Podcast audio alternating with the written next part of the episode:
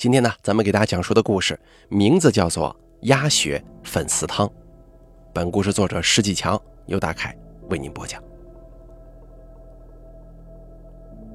我知道有一家店的鸭血粉丝汤特别好吃，整个白京市无人不知的网红店——金陵十三吃。这家店呢，店面非常的小，每天排队的人能把整条福满街给挤满。你如果问我为什么这家店那么火，据传说啊，这家店的鸭血可不是鸭血，是人血。啊，当然了，这只是传闻呢。如果真的是人血的话，早就被卫生部门查处了。但是我依然很好奇，关于福满街，关于金陵十三吃这家小店，还有店老板毛哥，所以今天呢，我打算去探个究竟。哦，对了。忘记自我介绍了，我叫何小青，二十七岁，南方姑娘一枚，人美声甜，气质好，家里父母健在，有车没房，至今，哎哎，不好意思啊，搞错了，习惯了，我重来啊。我叫何小青，是一名自由撰稿人，主要写美食方面的文章。咱废话呀，就不多说了，走吧，咱们去瞧一瞧传闻当中加了人血的鸭血粉丝汤。福满街是白京市排名第一的小吃街。想当年来白京市旅游，不到福满街就等于你没来过，可见这条三公里的长街有多么出名。沿街主要是以白京市传统小吃为主，也有很多来自全国各地的小吃。而金陵十三吃就是一家专门做金陵小吃的店。起初，这家店由毛哥夫妻二人经营，很不起眼。也没啥名气，但是自从出了那件事情之后，毛哥家的鸭血粉丝汤爆红网络。这件事儿啊，成了福满街兴衰的分水岭。如果你现在来白京市，看到的只是一条萧条的普通街道，沿街店铺早就关的关，拆的拆，正如我现在看到的一样。至今，人们谈论起那件事儿，还是闻虎色变呢。我把车停到街口的停车场，步行从东边进入福满街。这个时候正好是饭点儿，但是大多数的店铺都是关着门的，只有几家早点铺子已经要收摊了。我向里走了一公里多，就看到不远处排着长队。抬头一看，就看到一个破旧生锈的牌子，上头写着“金陵十三吃”。你肯定想不到。这就是被网友们吹爆的那家店，看起来真够寒酸的。因为我提前跟毛哥约好了，所以我并没有排队。在众人诧异的目光当中走进店里，八张桌子坐满了人，毛哥跟一个小伙计忙得不可开交。毛哥看到我来，就把我让进里边屋子，说让我先坐一会儿，采访的事儿得等他忙完了再说。我说可以，没关系啊。随后他给我弄了一碗鸭血粉丝汤，我自己吃着，他忙去了。我一边品尝着传闻当中的鸭血粉丝汤，这汤很清，但是味道醇厚，鸭血滑嫩而不烂，粉丝柔韧。毛哥照顾我，特意给我加了很多料，鸭肠、鸭肉比客人的都多，我吃的是不亦乐乎啊。大约三点的时候，店里冷清下来了。小伙计收拾店铺，毛哥这才抽出空过来跟我聊。最初我俩只是在微信上聊了几句，说了一下约采访这个事儿，所以直到今天见面，我才认真的打量了一下他。毛哥也算是有经验了，毕竟之前很多公号跟头条号都采访过他。毛哥这个人四十岁左右，身材不高，有点胖。大概是因为常年操劳的原因吧，脸看起来有很多褶子，很沧桑，皮肤黝黑，眼窝深陷，黑眼圈十分明显。而最让人印象深刻的，其实是他的目光。你别看刚才开门迎客的时候笑容满面的，但是他的目光似乎从未有过笑意。如果你盯着他看的话，会感觉到深不见底，似乎有什么东西把你吸到他的瞳孔里似的。我打量了他几秒钟，赶紧把脸挪开，心脏莫名的通通跳了起来。我才忽然意识到，也许我面对的不仅仅是一个经营小吃店的老板。如果那件事情是真的，想到这儿，我忍不住动了动身子。毛哥，我为了缓解紧张，开口说道：“不好意思，耽误您生意了。我今天过来呢，其实是想写一篇关于你的文章的。”毛哥的脸上绽放出笑意，但是正如我刚才所说，他的目光冷静，而且充满了警惕性。不知道是我的错觉还是什么。哦，哈哈哈。他爽朗地笑了几下，忽然像是想起了什么似的，跑到前边端来一壶茶水跟一碟瓜子儿，说道：“哎，不碍事儿，现在闲了，来喝点水。当时我让你在这儿等半天，我才不好意思呢。”我们两个人互相客套几句，我看了一眼手机，快四点钟了，于是赶紧进入正题。毕竟关于那个传闻，不可不信呢。毛哥，那咱们开始吧。现在您的店在网络上可谓是非常火爆，我搜集了一些网上网友们感兴趣的问题。第一就是大家最好奇的，有传闻说您家的鸭血粉丝汤里面有人血，这事儿您怎么看呢？那都是网友们瞎编的。你想嘛，卫生部门现在对经营店铺的卫生查得可严格了，我在这儿做了七八年了。要是用人血，那不早就被抓起来了。再者说了，我一天卖一千多碗汤，那么多人血，我从哪儿弄啊？你说是不？毛哥一边嗑瓜子儿，一边充满笑意地说：“是啊，我也知道那不可能，但是大家对这个问题都十分关心，所以才会问一下。那毛哥，关于人血的这个传闻是怎么来的？”说到这个，毛哥停止嗑瓜子儿，脸上的笑容瞬间消失。他扔掉瓜子皮，拍了拍手，看着我说：“你应该知道关于福满街那个案子吧？”我当然清楚了，而且来之前我还专门跟几个警察好朋友问了一下，从他们那里得到了很多东西。我看着毛哥的脸，关注着他的表情变化，点头说。您说的是几年前那个连环杀人案是吗？毛哥扁着嘴点了点头，说道：“说起来呀，还多亏了那个杀人案呢，我店铺的生意才转好的。当年福满街几百家店，竞争特别大呀。某一天清晨，一个清洁工在西边街口的垃圾桶发现了带血的衣服，后来警方调查，原来是发生了凶杀案。”随后两年内又相继发生了好几起，无一例外的凶手都把死者的衣服扔到了西边街口的垃圾桶，于是福满街连环杀人案就传开了。慢慢的客流量变少了，商家纷纷退走，只有我留了下来。传闻我的鸭血是人血，就从那开始了。后来卫生部门还跟警察找过我好几次，不过我这是良心生意，不怕查的。从那以后，我的生意反而好了，也算是因祸得福吧。据我所知，有一段时间大家都说你是凶手，而且连环凶案的第一个案件好像还跟您的爱人有所关联。毛哥是这样吗？毛哥端着茶杯的手停在了嘴边，他冷静的目光从茶杯的杯口掠过，落在了对面的我的脸上。我不自然地坐直了身子，往后靠了一下。他依然盯着我，似乎发现了什么。不过很快，他嘴角上翘，露出了一个笑容，抿了一下滚烫的茶水，放下杯子，说道：“没错，你们做记者的果然很厉害，这么多年前的事儿还知道呢。”我我不是记者，我就是一个写小说的。我赶紧解释：“无所谓了。”既然你想知道，我就告诉你。毛哥揉了一下鼻子，抓起瓜子儿，继续嗑着说：“事情是这样的。”毛哥话说到一半，听到外面的小伙计叫他，毛哥说了一声不好意思，就出去了。我坐在饭馆后头的这间小屋子里，后背沁出了一层细密的汗水。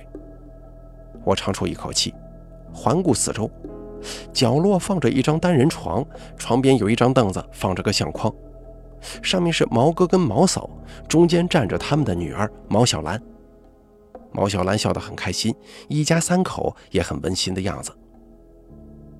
我正出神呢，毛哥走了进来，说道：“对不住啊，小王那小子毛手毛脚的，把鸭笼子打翻了，鸭子差点跑了。听说毛哥，你每天早上都去早市选鸭子是吗？”他看到我盯着那个相框出神，我赶紧把脸扭过来问，因为我确实可以听到后院传来嘎嘎嘎的鸭子声。听起来有很多。是啊，为了保证鸭血的品质，必须得挑好鸭子，这个都是我自己把关的，多少年的经验了。哦，对了，咱们接着刚才的聊，说到那个案子的事儿。他下意识地看了一眼我刚才盯着的相框，继续说：“那是五年前了，那会儿我媳妇跟我一起经营这家店，虽然没赚什么大钱，日子可还过得去。”有一天，他说不舒服，就回去休息了。我家当时就在后面那条街的小区里。大约四点多钟，店里生意闲了，我在清理鸭子。他给我打电话说邻居出事儿了，我赶紧回去一看，我们对门那家好像是发生了入室盗窃，他家的女的被杀了。我赶紧报了警，就这么个事儿。他说完之后站了起来，走到床边，把相框收了。还把凌乱的床铺整理了一下，不好意思啊，让您见笑了。咱们出去坐着吧，刚才收拾干净了，这会儿也没人。看来这间小屋子是毛哥平常睡觉的地方，没有窗户，只有屋顶的一个白炽灯，显得有些压抑。我点点头，笑着说：“没关系。”然后起身走到外面的店里。外头天色暗了下来。福满街开始变得冷清了，对面的店铺都关门了。毛哥走出来，重新换了一壶茶水。我接着问：“我听说当时嫂子嫌疑很大，还被拘留过呢。”他是第一个发现的，而且我两家又是对门，又没有别的人证，他嫌疑肯定大。不过当天晚上那家的男的在车库被杀了，最后警察怀疑可能是连环凶案。把我媳妇儿给放了。说到这儿，毛哥突然笑了，哈，看来你不是来采访鸭血粉丝汤的吧？啊啊，我这个人比较喜欢这些猎奇的故事。是啊，只是些故事而已嘛。毛哥收敛了笑容，看了我一眼，然后低下头喝茶，等待我下一个问题。我深呼吸了一口气。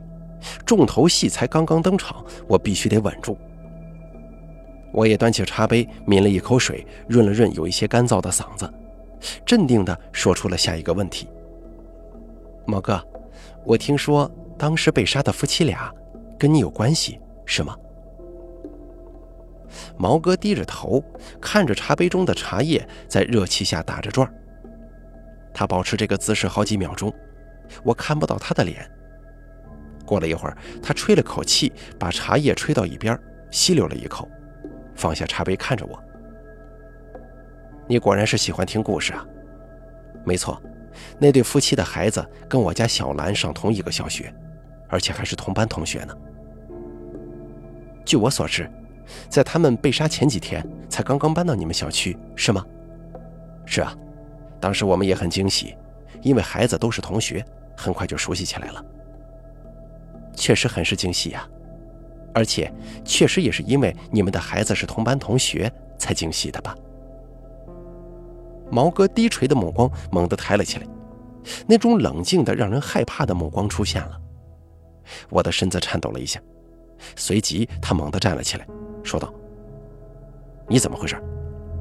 然后他大跨步冲到外头，我长出一口气，心脏跳得很快，扭头一看。小王站在门外，手里拿着一把刀，身上都是血。我吓得叫出声来。毛哥回头安慰我说：“没事是鸭血。你先坐会儿啊，我去后院看一看。”然后他俩就去了后院。我愣愣地盯着门外空空的街道，开始怀疑今天我到底应不应该过来。我已经触碰到了他敏感的神经，如果再继续下去的话，会不会出事儿？我正胡思乱想着，毛哥手里拿着毛巾，挽着袖子，擦着手进来了。这个臭小子可真是个废物呀！我告诉他好几回了，放鸭血不要一下子把头剁下来吗？他很生气，手还比划着，这样鸭子就死了，血流出来也不新鲜呢。你要在鸭脖子上轻轻地划开一道口子，让它的血一点一点地流在桶里，这样鸭子不会立即死掉，血液才新鲜呢。毛哥说完，把毛巾扔到一边，坐下来说：“你说，对不对呀？”这对不对？我哪知道啊！我心中嘀咕。他又问：“刚才聊到哪儿了？”我赶紧转移话题说：“现在嫂子去哪儿了？按理说生意好了，她怎么不跟你帮忙呢？”哦，她呀，回老家养鸭子去了。北方的鸭子不行，鸭血不好，有一股土腥味儿，所以我让他回老家养鸭子去了。我家的鸭血百分之八十都是从老家运来的。但是老家鸭子瘦小，鸭血少，所以得适当搭配一下北方的鸭血。经过这些年的调配，才有了现在鸭血粉丝汤的配方啊。原来是这样，我还以为只要是鸭血就行呢。看来每一行都很有学问呢。那可不，你别看简单，做起来其实很难的。毛哥一说到他的鸭血粉丝汤，头头是道，很自豪的样子。我琢磨了一会儿，开始把话题往刚才的事情上引。我也不知道自己哪里来的勇气揭开这一切。那小兰一定很幸福呀，每天可以吃到那么好吃的鸭血粉丝汤。提到毛哥的女儿毛小兰，毛哥的笑容渐渐褪去，冷静的目光似乎多了一丝柔和。没错，是柔和。毛哥叹了口气，然后又笑了。过了一会儿，才说：“你既然知道当年那对夫妻是被杀前几天才搬到我们家对门的，那你肯定也知道我家小兰早就走了这个事儿吧？”我咳嗽一声，下意识地往身后的店门口看了一眼，似乎在担心有什么人会突然跳出来。我也是听说的，但是具体死因不清楚啊。我们家小兰是被她同班的几个同学欺负的，这具体的我也不清楚。警察说是意外。发现小兰的时候，她躺在学校的花坛里，全身都是被殴打的伤痕。后来通过监控知道是几个小孩子干的，但是他们年龄太小啊，法律也没办法。我虽然丢了孩子，也理解其他家长的心情，所以也没有太过追究。他们赔了一些钱，就这么了了。毛哥说到这儿的时候，声音十分平静，目光也很平静。他整个人似乎真的像是在说一个别人家的故事，而不是自己的女儿。我看着他，他说完之后，我也没有很快的继续追问，而是沉静了一会儿，才又说：“后来那家男的死了之后，嫂子排除了嫌疑，而你的嫌疑又增加了。”是啊。不过没什么证据能够证明是我做的。我虽然恨，但是小兰已经不在了，杀了他们也没有意义啊。当天晚上，我一直在店里照顾生意。当时小王还没来，我媳妇儿又在派出所，店里就我一个，我忙的是不可开交，哪有时间跑到小区车库把他给杀了？没有意义吗？很多时候，生活就是由很多没有意义的事情所组成的。我看着他，继续问道：“确实啊，那件事做得太漂亮。除了车库里他车子前的血迹能够证明他可能是在车库被杀的之外，没有任何证据。关键，他的尸体至今都没有被找到，只是在福满街西边街口垃圾桶发现了他的衣服。也是从那个时候开始，福满街杀人案才传开的，对吗？没错，你了解的很清楚了。”我接着说，不仅如此，据说当天他的车五点进入车库之后，再没出来过。而第二天是车库管理员发现他的车子有血迹才报的警。但是根据监控显示，你的车子晚上十点出入车库，可是据管理员说，很少看到你的车停在车库里啊。毛哥依然冷静，只不过眼神中的柔和消散了。那天我接我媳妇儿从派出所回来，小区里没有车位，所以我才把车开进了车库的。平时我的确很少把车开到小区里，因为平日我俩关了店，走路十分钟就能到了。那个车也就是进货的时候用，所以一直停在店的后院。他的理由确实没毛病，相信他当年也是这么跟警察说的。不过有一个特别奇怪的事儿，在福满街西边街口垃圾桶发现的死者衣服是用垃圾袋包裹的，而那个垃圾袋印着“白金环卫”字样。据我所知，你们小区的垃圾都是白金环卫负责的。而他们一般会在晚上十点十五定时去小区里清理垃圾桶。当时车库管理员说，电梯口的那个垃圾桶没有套垃圾内袋，而且里面没有任何垃圾。但是中午的时候他还扔过一个饭盒，看到里面有不少生活垃圾，这一点就很奇怪。车库电梯监控并没有发现有人拿垃圾袋，所以可能是凶手用这个垃圾袋转移的尸体呀。毛哥冷笑一声说：“哼，这种事情我就无能为力了。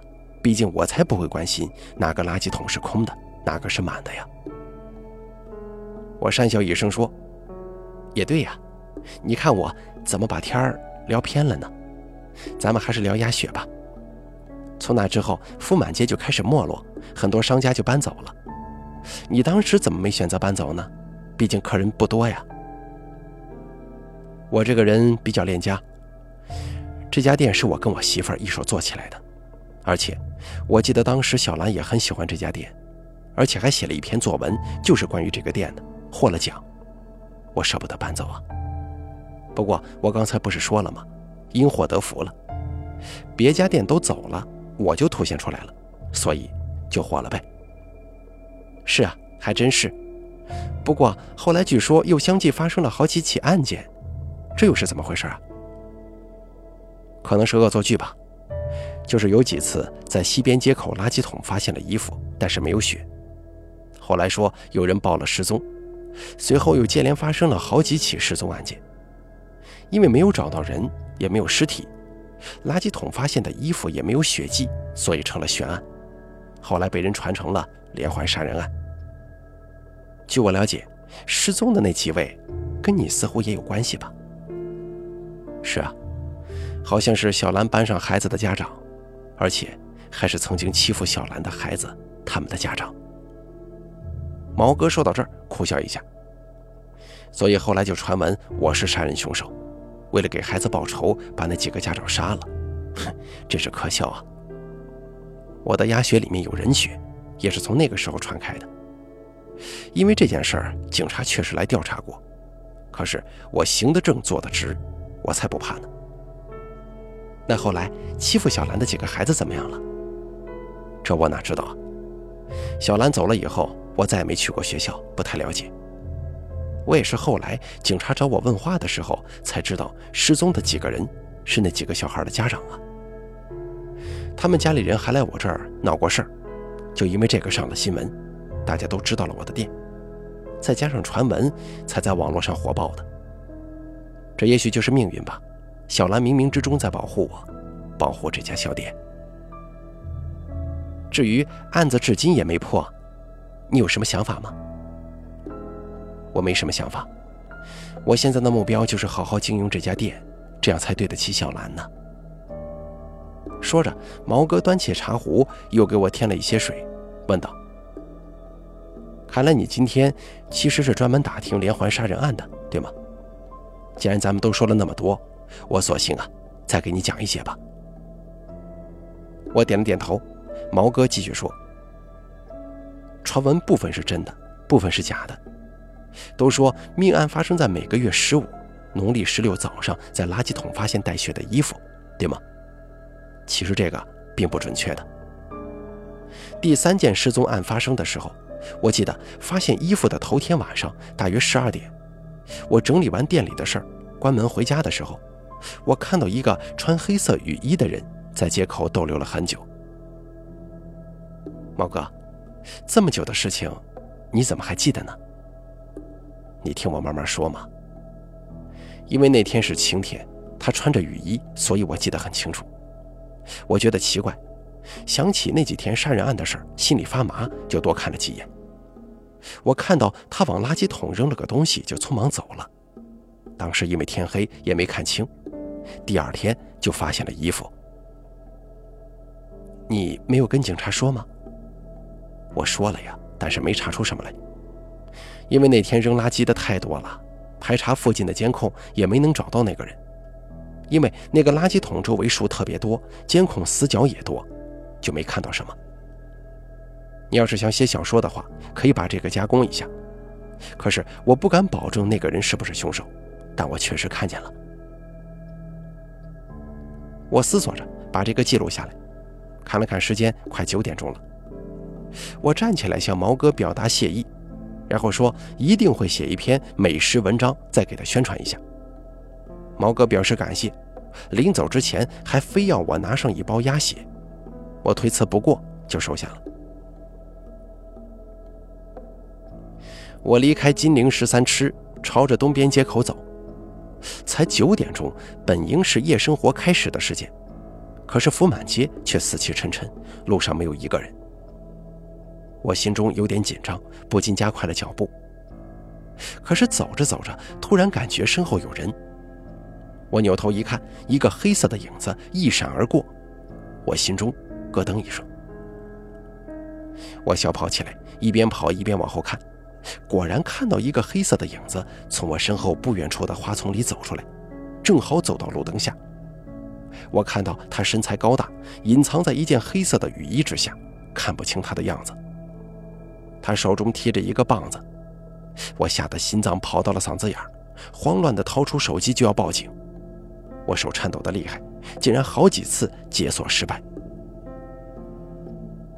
就在这个时候，我听到悠长黑暗的街道传来一个熟悉的声音：“何小姐，是你吗？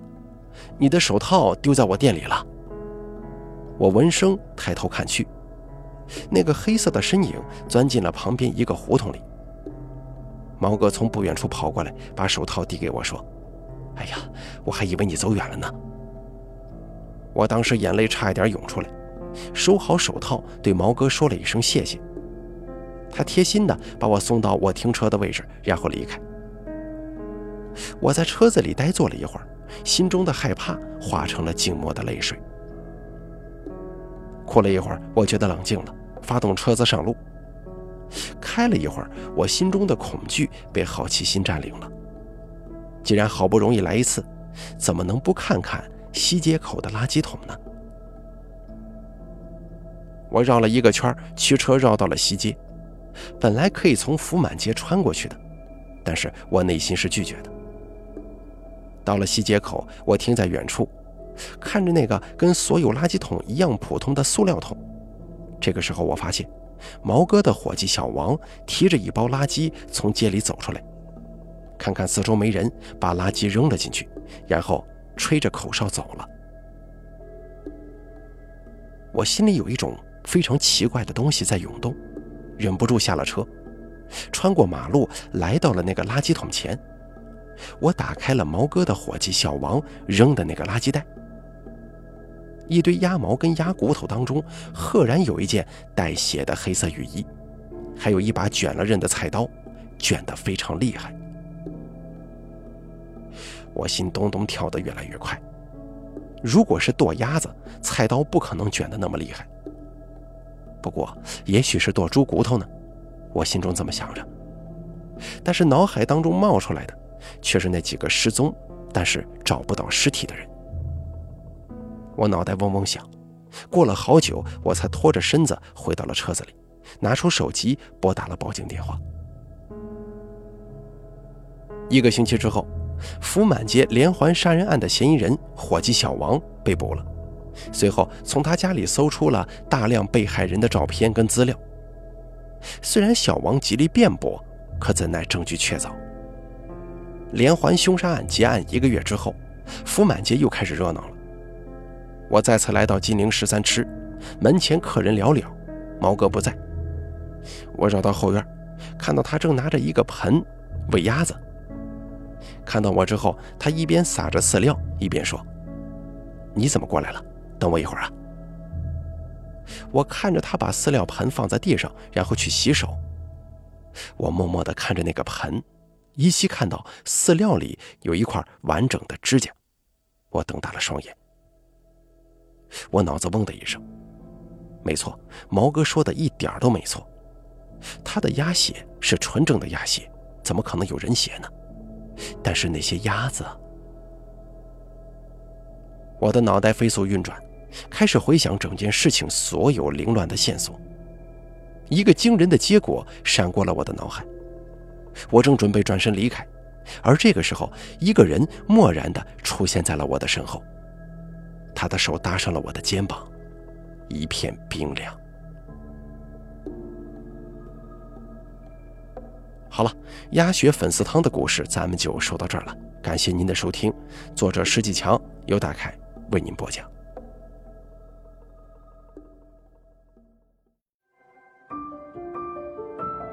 本期故事演播完毕。想要了解大凯更多的精彩内容，敬请关注微信公众账号“大凯说”。感谢您的收听。